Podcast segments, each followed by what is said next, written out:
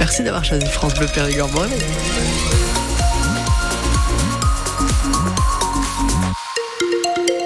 Le journal de 6 heures présenté par Louis Bergeron. Euh, Théo, ce matin, quand on regarde le ciel, on, on verra euh, de la grisaille, mais j'ai cru comprendre qu'on pourrait avoir un peu de soleil. Un petit peu, normalement, en fin d'après-midi, un peu comme euh, hier, en fait, hein, la journée de, de lundi. C'était le cas, pas mal de nuages dans la matinée, quelques éclaircies dans l'après-midi. Euh, C'est ce que nous dit Météo France pour aujourd'hui également, mardi 20 février. On vous en parle juste après les infos. Et le mystère reste entier après la disparition d'un médecin généraliste à Saint-Astier. Et depuis une semaine, cette femme de 52 ans ne donne aucun signe de vie. Elle a laissé un mot pour dénoncer ses conditions de travail. Elle qui s'était installée depuis 20 ans dans un cabinet avec son mari. L'enquête pour disparition inquiétante est toujours entre les mains des gendarmes. Mais pour le moment, Thibaut Delmar, le parquet de Périgueux exclut l'intervention d'un tiers. Oui, à ce stade, rien n'indique qu'une autre personne serait à l'origine de cette disparition. C'est bien de sa propre initiative que la docteure qui travaille et habite à Saint-Astier a disparu voilà une semaine en laissant un mot à son mari et à leurs enfants. Les gendarmes travaillent sur la piste du téléphone de cette femme depuis sa disparition. Il a borné aux alentours de la gare de Saint-Astier et sa voiture n'a pas disparu. Patientèle et enquêteurs redoutent que cette femme de 52 ans ait décidé de disparaître avec des idées noires. Pour le moment, les gendarmes n'ont organisé aucune battue aux alentours de Saint-Astier et personne n'a de piste sérieuse. Une voiture a eu un accident cette nuit à Saint-Léon-sur-l'Île. Sur la départementale 6089, c'est le long de l'autoroute. Vers 4h30, elle a heurté un cheval qui divaguait sur la route. Il n'y a pas de blessés dans la voiture selon les secours, contrairement à l'animal qui a été touché. L'intervention est toujours en cours. La police a arrêté le principal suspect du meurtre dans le quartier de la gare à Périgueux. La semaine dernière, un garçon de 22 ans a été retrouvé sans vie dans une flaque de sang. L'homme arrêté est un jeune maorais de 21 ans. Il est soupçonné d'avoir donné des coups à la victime avec une arme blanche. Elle était venue lui réclamer de l'argent, quelques dizaines d'euros probablement pour rembourser une dette de drogue. Ce matin, deux autres personnes sont en garde à vue.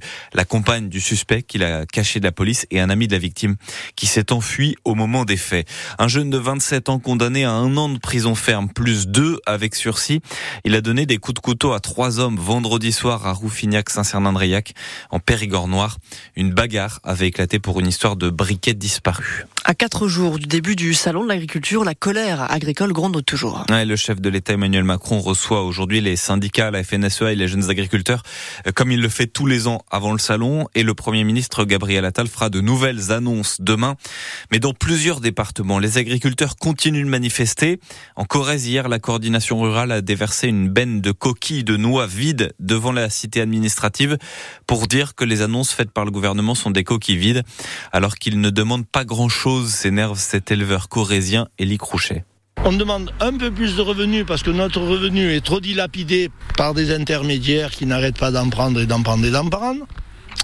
On nous a voulu imposer une loi Egalim, on voit bien qu'elle ne marche pas et qu'elle ne marchera jamais. Parce que de la façon dont c'est fait, il faudra que ces gens-là qui sont en haut lieu nous expliquent comment on peut comparer un prix de revient sur le plateau des mille vaches par rapport aux gens de la Vienne ou du sud de la France où ils ont tout pour nourrir les animaux en le produisant. Nous, on achète tout. Et toujours ces contrôles inopinés là qui n'ont aucun sens. Ça, on n'en veut plus. La police de l'eau, tous ces intermédiaires qui viennent euh, nous dire s'il faut faire une rigole là, poser un abreuvoir là, comment il faut. Vous savez, les vaches, depuis des millénaires, elles mangent par la bouche, elles chient par le cul et elles vont continuer à le faire. C'est eux qu'il faudrait qu'ils s'adaptent. Et cet après-midi, le sous-préfet de Bergerac va voir les agriculteurs. La coordination rurale a invité le représentant de l'État dans deux exploitations pour lui montrer la galère de l'administratif, les demandes d'aide à la PAC, la politique agricole commune et tous les problèmes du quotidien. Le Premier ministre a justement demandé au préfet d'aller au contact des agriculteurs directement dans les exploitations. La photo est impressionnante. Une partie des remparts du château de Roy à Dôme s'est effondrée euh, ce week-end. 10 mètres cubes de gravats sont tombés sur la départementale 89. Le maire dit que ce sont les intempéries qui ont provoqué l'éboulement. Le château euh, est en ruine. Et vous retrouvez euh, ce matin les, les photos sur le site internet de France Bleu Périgord. Ah, si vous avez déjà ouvert votre journal ce matin, vous avez forcément vu le changement. Le sud-ouest et la Dordogne libre sont plus petits. Ils passent en format tabloïd aujourd'hui, comme le journal L'équipe par exemple. C'est parce que le papier coûte de plus en plus cher.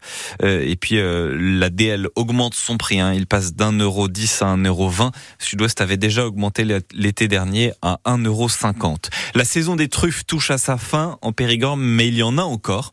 À Saint-Alvert, le dernier marché aura lieu lundi prochain. Hier, on a encore eu 33 kilos d'apportés sous la halle. C'est parti en quelques minutes. 850 euros le kilo en moyenne. La fin de saison est belle selon les commissaires du marché.